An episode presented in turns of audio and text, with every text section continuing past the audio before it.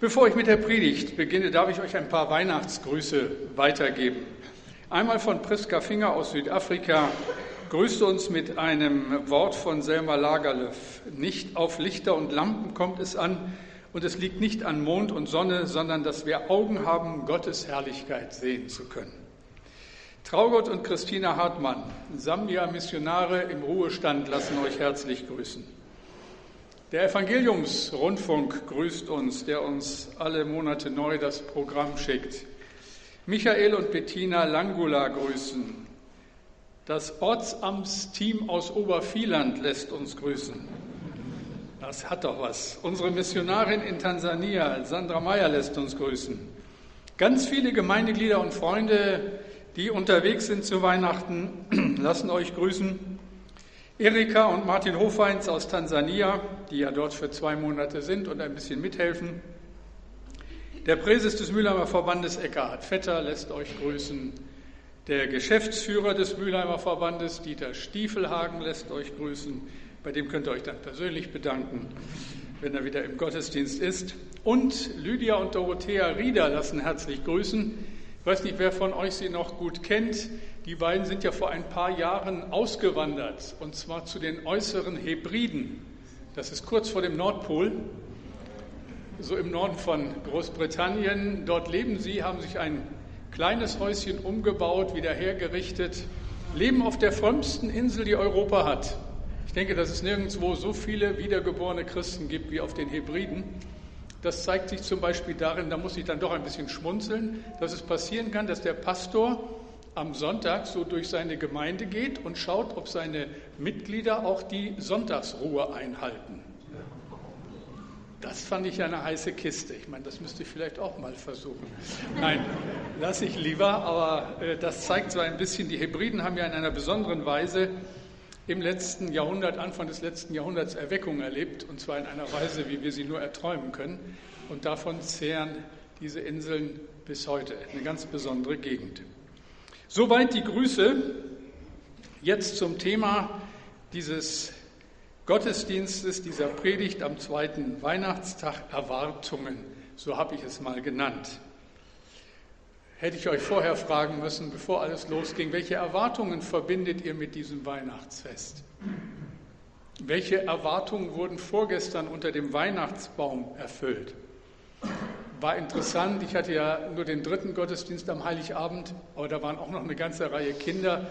Und man merkte so richtig, wie die Kinder ihre Eltern an den Ärmel ziehen. Nun kommt doch endlich. Müsst ihr noch so lange hier rumquatschen? Wir wollen los. Und ich habe dann auch großes Verständnis für sie gezeigt und ich glaube, ich bin ihrer Achtung gewaltig gestiegen, weil ich das so nachempfinden konnte, wie Kinder sich fühlen, wenn Erwachsene nicht in die Puschen kommen und man so seine Erwartungen hat. Welche haben sich erfüllt, welche nicht? Frage auch, ob es geklappt hat mit diesen besonderen Momenten am heiligen Abend oder ob dann doch alles nicht so gut lief, wie man sich das vorgestellt hat. Es gibt da eine Geschichte von einem kleinen Jungen. Der Pastor beobachtete, wie er sich in die Kirche schlich, bis an den Tannenbaum heran, und dort steckte er sich ganz heimlich eine der aufgestellten Krippenfiguren in die Tasche. Und dann verschwand er leise wieder und der Pastor schaute nach, wer in der Krippe fehlte. Josef war verschwunden. Am nächsten Tag musste ähnliches passiert sein, denn am Abend fehlte auch noch Maria. Dafür lag ein kleiner Zettel in der Krippe bei dem Jesuskind, auf dem stand, liebes Christkind, wenn du deine Eltern wiedersehen willst, erwarte ich, dass du mir dieses Jahr ein Fahrrad schenkst. Zeugt von einer gewissen kriminellen Energie. Was erwarten wir von Weihnachten? Was bedeuten uns diese besonderen Tage, an die wir uns im Laufe der Jahre ja doch gewöhnt haben? Ich wünsche uns die Erwartung, dass neben all dem weihnachtlichen Zauber Jesus selbst, der Heiland der Welt, uns berührt und beschenkt. Und das immer wieder, aber auch besonders in dieser Zeit. Dass er uns mit seiner Gegenwart beschenkt. Der Apostel Paulus schreibt, und das zeigt, wie wichtig ihm dieser Gedanke war, Römer 8, 31 und 32. Was wollen wir nur, nun hierzu sagen? Ist Gott für uns? Wer kann wider uns sein? der auch seinen eigenen Sohn nicht verschont hat, sondern hat ihn für uns alle dahingegeben. Wie sollte er uns mit ihm nicht alles schenken? Alles klar, das war nur eine Unterstreichung. Kostet normalerweise 5 Euro in dieser Kirche, aber heute am Weihnachten nicht. Was erwarten wir vom Christkind? Ich will euch einen alten Mann vorstellen, der auf eine ganz besondere Art und Weise auf Weihnachten vorbereitet wurde. Und er wusste genau, worauf er wartet. Seine Geschichte steht im Lukasevangelium, manchmal ein wenig unbeachtet, weil sie direkt nach der eigentlichen Weihnachtsgeschichte kommt. Lukas 2, 25 bis 35. In Jerusalem wohnte ein Mann, der Simeon hieß. Er lebte so, wie Gott es haben will, hielt sich genau an seine Gebote und wartete voll Sehnsucht auf den Retter Israels. Simeon war erfüllt von Gottes heiligem Geist. Durch ihn wusste er, dass er nicht sterben würde, bevor er Christus, den Retter, gesehen hätte.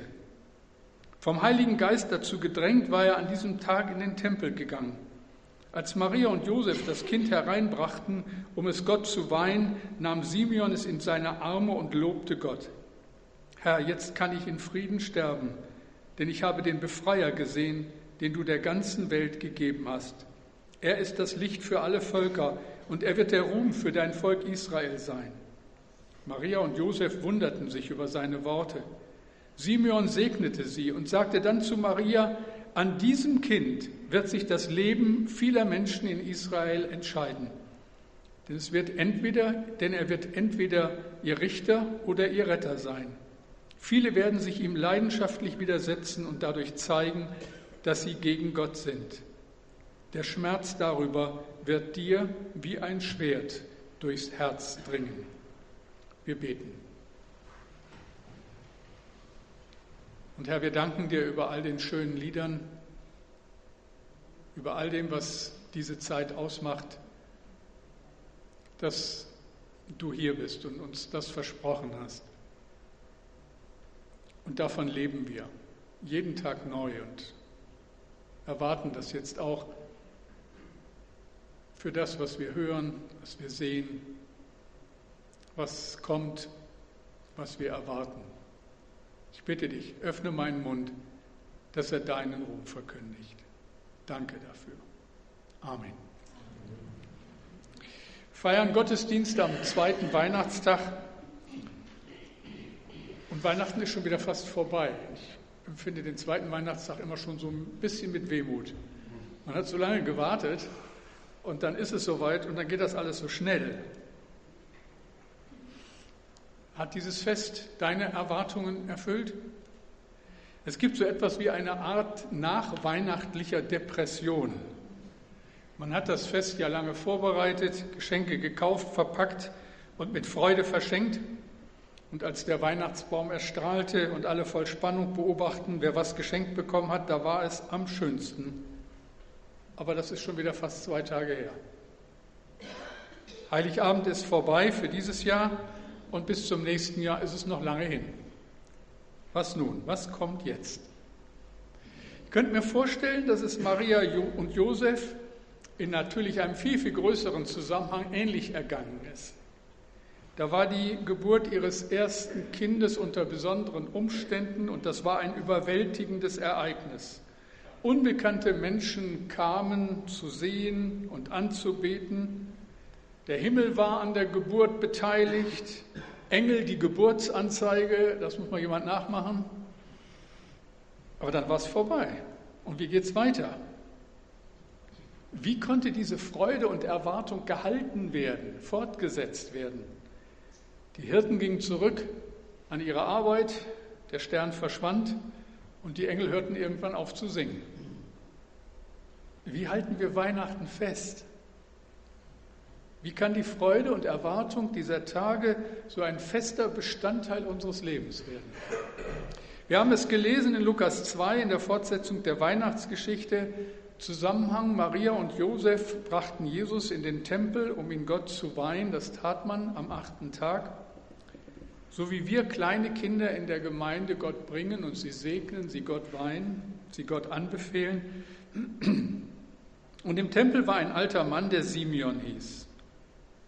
glaube, das war so einer von denen, die ganz nah am Herzen Gottes sind, denen man das abspürt. Es gibt Menschen, du bist bei ihnen, die müssen gar nichts viel sagen und du spürst, die sind ganz nah bei Jesus. Ganz nah bei Gott. Das muss so einer gewesen sein. Und er wusste es einfach. Der Heilige Geist hatte es ihm klar gemacht, dass hier etwas Besonderes passiert und dass er daran beteiligt ist. In der Bibel steht, durch ihn, durch den Heiligen Geist wusste er, dass er nicht sterben würde, bevor Christus, bevor er Christus den Retter gesehen hätte. Ich habe so gedacht, der Mann muss Gott geliebt haben. Und dann war der Moment da, wo alles Warten ein Ende hat und seine Erwartung sich erfüllt. Er sieht ihn. Er ist die Verheißung. Gott hält sein Versprechen. Und seine Freude über Jesus macht sich Ausdruck in einem Lied, in so einer einzigartigen Hymne des Glaubens. Und die alte Kirche nannte dieses Lied Nunc Dimittis. Das ist lateinisch und gibt die ersten Worte dieses Liedes wieder. Herr, nun lässt du deinen Diener in Frieden fahren. Nunc Dimittis. Nun lässt du deinen Diener in Frieden fahren. Und dann beschreibt dieses Lied, diese Hymne, das Kommen Jesu und es, hält, es enthält einige wesentliche Hinweise darauf, wie wir Weihnachtsfreude auf Dauer bewahren können. Und das würde ich euch so gerne an diesem zweiten Weihnachtstag mit nach Hause geben. Wer mich immer mal wieder predigen hört, der wird längst bemerkt haben, dass ich gerne nach einer inneren Struktur der Texte schaue. Das hilft mir, dann kann ich besser behalten. Also wenn man so einen ersten, einen zweiten und einen dritten Punkt hat oder auch mehr, aber irgendwo, wenn man so eine Struktur erkennt, die das Ganze ein bisschen deutlicher macht und aufschlüsselt. Wenn das, was der alte Mann hier sagte, wie ein Weihnachtslied klingt, dann hat es, so empfinde ich, drei Strophen. Die erste Strophe, ich zeige sie euch hier im Überblick, erwarten und begeistert weitergeben, die zweite Strophe erwarten und intensiv danach suchen und die dritte Strophe erwarten und alles dafür einsetzen. Drei Strophen eines besonderen Liedes. Schauen wir uns die erste Strophe an. Erwarten und begeistert weitergeben. Simeon sah, dass dieses Kind der Heiland der Welt war. Er singt, Herr, jetzt kann ich in Frieden sterben, denn ich habe den Befreier gesehen, den du der ganzen Welt gegeben hast. Er ist das Licht für alle Völker und er wird der Ruhm für dein Volk Israel sein. Da sollte man richtig hinhören. Ein Licht für alle Völker. Keine lokale Angelegenheit. Jesus ist gekommen für alle Nationen, alle Stämme, alle Sprachen, alle Kulturen. Für die Kurden und für die Iraker, die Chinesen, die Koreaner, die Schweden, die Kenianer, die Roma, die Bulgaren, die Russen, die Polen, die Iraner, die Brasilianer und sogar für die Deutschen. Stellt euch das mal vor. Beinahe hätte ich noch gesagt, und für die Ostfriesen, aber das wollte ich jetzt doch nicht ausführlich darstellen. Und, und, und, und, und, und. Das ist ja längst nicht alles. Im Römerbrief schreibt Paulus davon, dass die ganze Schöpfung auf diesen Moment gewartet hat und dass sie aktuell darauf wartet, dass dieser Herr wiederkommt in Macht und Herrlichkeit. Warum erzähle ich euch das? Das wisst ihr ja. Aber wie viele wissen das nicht? Sie feiern ihre Weihnachtsfeiern, beschenken sich und singen die alten Lieder und kennen ihn nicht. Ich hatte die Ehre oder die Freude oder den Dienst, wie immer das man sehen will, vor einer Gruppe zu sprechen, die jedes Jahr äh, ganz traditionell in sehr vornehmem Rahmen Weihnachten feiert, eine universitäre Verbindung. Und ich habe ihnen von Weihnachten erzählt. Und ich war verblüfft über die Reaktion. Jemand kam sichtlich bewegt auf mich zu und sagte, sowas habe ich noch nie gehört. Und ich habe mich innerlich gefragt, und wie lange feiert ihr schon Weihnachten? Sowas habe ich noch nie gehört. Wie vielen geht es so? Sie feiern Weihnachten, sie feiern ihre Feiern und kennen ihn nicht, haben nie wirklich was von ihm gehört. Sie kennen die Freude, die Hoffnung und die Liebe von Weihnachten nicht, weil sie ihn nicht kennen. Wie viele haben die gute Nachricht nie gehört, Niemand hat sie ihnen erzählt. Wir können es ihnen sagen. Wir müssen es ihnen sagen. Und wir können ja auch gar nicht anders. Das war ganz am Anfang so. Was Ostern, was Pfingsten geschehen war, hatte das Leben der Jünger und vieler anderer Juden in dieser Zeit verändert. Sie machen das, was Jesus ihnen befohlen hatte, so faktisch mit dem letzten Auftritt, den er hatte, bevor er dann zu seinem Vater zurückgekehrt ist. Geht hin in alle Welt und verkündigt das Evangelium allen Menschen. Und das stieß ganz schnell auf erbitterten Widerstand. Stephanus, der Diakon der frühen Kirche, starb als erster den Märtyrertod. Heute am zweiten Weihnachtstag ist übrigens Stephanustag. Da denkt man an diesen Mann, der seinen Glauben bekannt hat. Jakobus, der Leiter der Gemeinde in Jerusalem, wurde ermordet. Den Verantwortlichen der frühen Gemeinde wurde von der Obrigkeit, sowohl von der geistlichen wie von der politischen verboten, weiter von Jesus zu reden. Und was meint ihr, was sie gesagt haben? Apostelgeschichte 4, Vers 20. Wir können es ja nicht lassen, von dem zu reden, was wir gesehen und gehört haben. Wir können es ja nicht lassen. Wir können einfach nicht die Klappe halten. Das geht nicht bei dem, was wir da erlebt haben. Es gab im 12. Jahrhundert eine innerkirchliche Erweckung. Sie schloss sich in der Gemeinschaft der Waldenser zusammen und war eine Reaktion auf die Verweltlichung und auch auf die Vollmachtslosigkeit der Kirche im Mittelalter.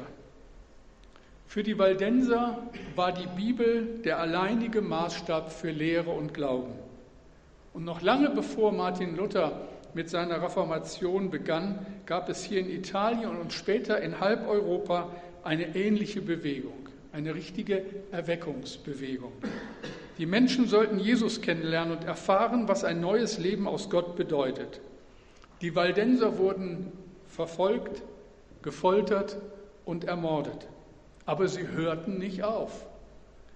An geheimen Orten an der Grenze zu Savoyen und Piemont wurden die Prediger ausgebildet.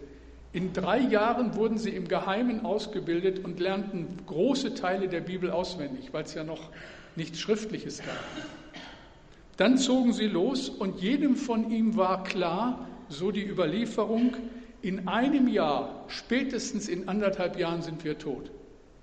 Und sie sind trotzdem losgezogen. Jana Schmiedel, unsere Missionarin aus dem Nahen Osten, meinte zu mir, als sie mir diese Geschichte erzählt hat, was sind wir doch für Weicheier. Ich will nicht mit den Waldensern tauschen, aber das berührt einen schon. Wie wichtig ist die gute Nachricht und wie wichtig, dass wir sie weitersagen. Wir können es ja nicht lassen, von dem zu reden, was wir gesehen und gehört haben. Wenn wir die Freude von Weihnachten erhalten wollen, dann müssen wir sie weitergeben. Wir müssen, weil es um so viel geht, weil es um unsere Ewigkeit geht. Und den Waldensern war das ihr Leben wert.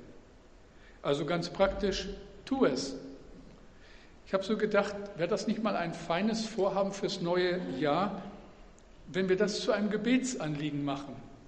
zu einem täglichen. Herr, schenk mir in diesem Jahr einen Menschen, dem ich von dir erzählen darf und den ich zu dir führen darf. Versuch's doch mal.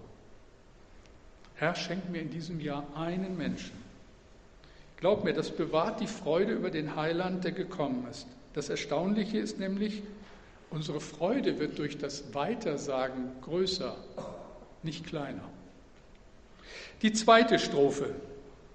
Erwarten und intensiv danach suchen. Simeon singt, vielleicht mit zittriger Stimme, wie das ein alter Mann halt so tut, aber er singt überzeugt und er singt überwältigt aus vollem Herzen, hat so seine ganz persönliche Lobpreiszeit angesichts des Herrn. Er betet und besingt die Größe und Allmacht Gottes. Er weiß, dass sich an diesem Kind die Geister scheiden.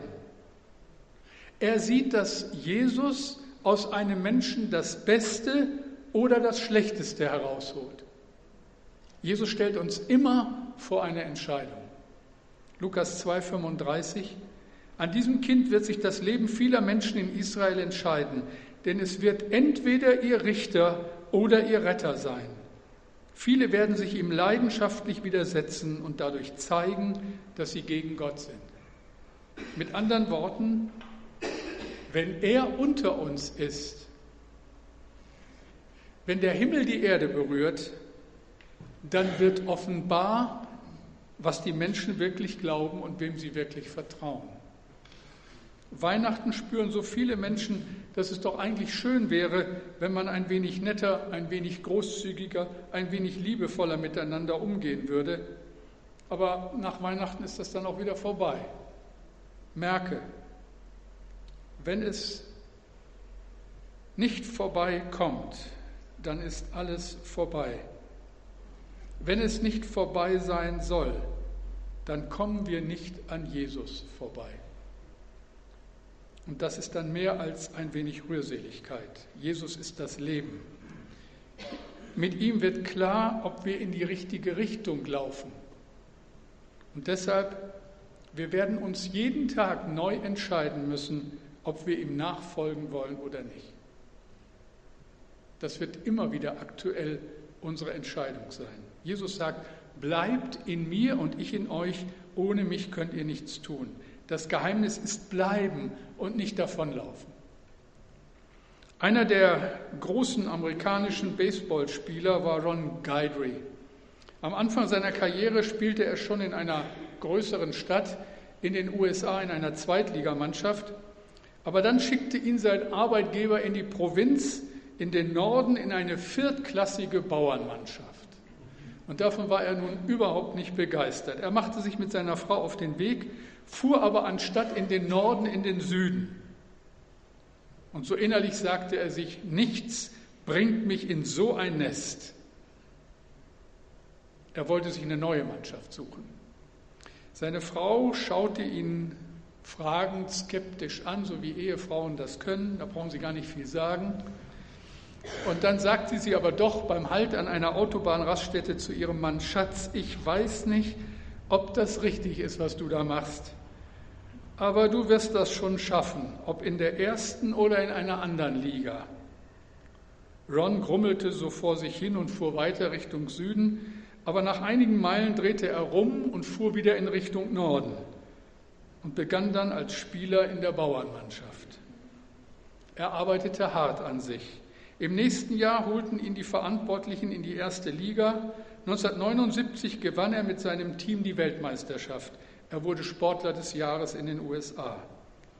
Das alles wäre nie passiert, wenn er nicht innegehalten und umgekehrt wäre. In Klammern, man kann natürlich auch sagen, wenn er nicht auf seine Frau gehört hätte. Aber egal. Er hatte die Größe, umzukehren und durchzuhalten. Wisst ihr, in unserem Leben als Christen, in unserem Dienst für Jesus hängt alles daran, ob wir durchhalten. Die Bibel sagt nicht der Anfang, das Ende wird gekrönt. Und deshalb, wenn wir die Freude über Weihnachten, über das Kommen Jesu behalten wollen, dann müssen wir jeden Tag nach ihm suchen. Jeden Tag. Die dritte Strophe. Erwarten und alles dafür einsetzen. Was hatte Simeon zu Maria gesagt? Lukas 2, 34 und 35. An diesem Kind wird sich das Leben vieler Menschen in Israel entscheiden, denn es wird entweder, denn es, denn es wird entweder ihr Richter oder ihr Retter sein. Viele werden sich ihm leidenschaftlich widersetzen und dadurch zeigen, dass sie gegen Gott sind. Der Schmerz darüber wird dir wie ein Schwert durchs Herz dringen. Das war ein seelsorgerliches Wort an Maria. Das galt ihr. Der Schmerz darüber wird wie ein Schwert durch deine Seele, durch dein Herz dringen. Und Simeon wusste, vor Maria liegt kein leichter Weg. Ihr Sohn wird ihr viel Leid und Kummer machen. Maria muss einen hohen Preis bezahlen. Wie schwer muss es für sie gewesen zu sein, mit anzusehen, wie er die elterliche Werkstatt verließ und als Prediger durch die Lande zog. Sie hatte ja längst nicht den Überblick, den wir heute haben. Sie hatte kein neues Testament, um nachzuschauen, was mit ihrem Sohn passiert. Es war alles aktuell, ganz frisch. Es muss ihr wehgetan haben, als er sagte, nicht das ist mein Zuhause, sondern mein Zuhause ist da wo mein Vater ist und mein Vater ist nicht Josef. Wie muss sie gelitten haben, als ihr Sohn am Kreuz hing, an Händen und Füßen durchbohrt, hingerichtet auf einem Müllberg, zusammen mit gemeinen Verbrechern. Aber Maria hat das ertragen und hat nicht aufgegeben, sie ist geblieben. Sie war bereit, den Preis zu bezahlen. Hier ist es Herrn Magd, mir geschehe, wie du mir angekündigt hast. Das war ihre Reaktion auf das, was der Engel ihr gesagt hatte. Sie lernt den Schmerz kennen, sie lernt aber auch unaussprechliche Freude kennen. Wisst ihr, Jesus nachfolgen hat seinen Preis. Es bedeutet sich vollständig, sich 100 Prozent auf diesen Herrn einlassen. Wenn wir die Weihnachtsfreude in unserem Leben erhalten wollen, dann kostet das etwas. Und Jesus wird uns immer wieder fragen, ob wir bereit sind, diesen Preis zu zahlen. Jesus fragt die jungen Leute, bereit mir nachzufolgen? Willst du in die Beziehung mit mir investieren? Ein Leben führen, in dem meine Gebote eine entscheidende Rolle spielen? Karriere oder Berufung, das ist deine Entscheidung. Und er fragt dich, und die Frage ist einzig und allein, ist Jesus mir das wert? Er fragt die Älteren, willst du auf der langen Strecke mir treu sein? deinen Platz in meinem Reich einnehmen, auch im Alter? Willst du in deinem Alleinsein mit mir und durch mich bestehen? Willst du ehrlich im Geschäft sein, egal was andere tun? Fair bleiben, auch wenn andere uns verurteilen? Vom Frieden reden, wenn alle auf Krieg aus sind? Voll Vertrauen an deiner Ehe festhalten, wenn andere sich scheiden lassen. Und die Frage ist, ist Jesus mir das wert? Für uns als Gemeinde bedeutet es, wir tun die Arbeit, die getan werden muss, die uns der Geist Gottes aufs Herz legt. Wir tun sie treu und gewissenhaft. Wir bleiben und rennen nicht weg. Und auch für uns ist es immer wieder die Frage, ist Jesus uns das wert? Ich denke, es gibt keine Weihnachtsfreude auf Dauer ohne diese Verpflichtung. Deshalb alles oder nichts. Ein Kollege von mir erzählte von einem neuen Gemeindemitglied, das ihm besonders aufgefallen war. Er sagte, der Mann sah einfach fürchterlich aus, traurig halt. Und wenn man ihn ansprach, war er unfähig, einen ganzen Satz zu formulieren. Er machte einen machte auf ihn einen recht verwahrlosten Eindruck. Eines Tages kam es zum Gespräch zwischen den beiden und dieser Mann erzählte meinem Kollegen seine Geschichte. Ich denke, so sagte er, Sie werden es nicht glauben, aber ich war eins der besten Schüler in meiner Schule, Jahrgangsbester auf dem Gymnasium. Alle haben mir eine glänzende Zukunft prophezeit. Ich habe einen Preis für die beste Rede bekommen und dachte damals, Gott will, dass ich Pastor werde und habe eine starke innere Berufung dafür empfunden. Immer wenn ich in die Kirche ging, hatte ich den Eindruck, dass ich meine Gaben Gott zur Verfügung stellen soll. Aber dann irgendwann wollte ich nicht mehr. Ich bin weggelaufen und habe was ganz anderes gemacht, habe Karriere gemacht. Und das Ergebnis sehen Sie vor sich. Meine Ehe ist gescheitert, meine Familie will nichts mehr von mir wissen, mein Geschäft steht vor dem Ruin. Ich erzähle Ihnen das, damit Sie es den jungen Leuten erzählen, die ihr Leben noch vor sich haben. Sagen Sie ihnen, dass es etwas kostet, Ja zu Jesus zu sagen. Aber sagen Sie ihnen auch, dass es viel, viel mehr kostet, Nein zu ihm zu sagen. Ich denke, es ist richtig. Jesus nachfolgen Tag für Tag, das hat seinen Preis. Und das ist nicht immer ein Spaziergang und das kann recht mühsam sein. Aber ich bin fest davon überzeugt, den Preis, den du zahlst, wenn du ihm nicht nachfolgst, ist unendlich höher, gar nicht abzuschätzen. Wenn du dich entschließt, diesem Jesus zu folgen, immer wieder bei ihm zu bleiben, dann ist das, was du empfängst, tausendmal mehr wert als alles andere, was du je bezahlt hast. Dieser Gottesdienst am zweiten Weihnachtstag ist gleich zu Ende. Von diesem Weihnachtsfest bleiben uns nicht mehr viele Stunden. Genießt sie. Morgen könnt ihr ja noch weiter feiern. Und dann geht das alte Jahr zu Ende und ein neues beginnt. Was bleibt von der Freude dieser Tage? Wie können wir sie erhalten? Noch einmal, indem wir sie weitergeben und von unserem Jesus erzählen, indem wir bereit sind, jeden Tag neu danach zu suchen, indem wir alles dafür einsetzen, ihm hundertprozentig zu gehören. Die drei Strophen. Anders geht's nicht, billiger geht's nicht. Paulus schreibt einmal in einem seiner Briefe in 1. Korinther 6, Vers 20, ihr seid teuer erkauft, darum verherrlicht Gott mit eurem Leben. Ich denke, das ist das Geheimnis anhaltender Weihnachtsfreude und die wünsche ich euch von Herzen. Gott segne euch. Wir beten. Und dafür danken wir dir, du großer Gott, dass du dein Liebstes gegeben hast, dass du der große Hirte, der gute Vater auf uns so sehr achtest, dass du für alles sorgst, wenn wir nur bereit sind, dich sorgen zu lassen. Wenn das unser Wunsch ist, mit dir in ein neues Jahr zu gehen und nicht von dir zu lassen, egal was kommt. Du bist ein wunderbarer Hirt, Herr Jesus. Du bist der gute Hirte.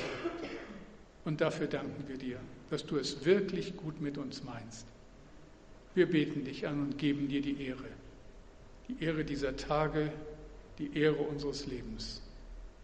Du allein bist würdig zu nehmen Lob, Preis und Ehre. Danke für alles. Amen.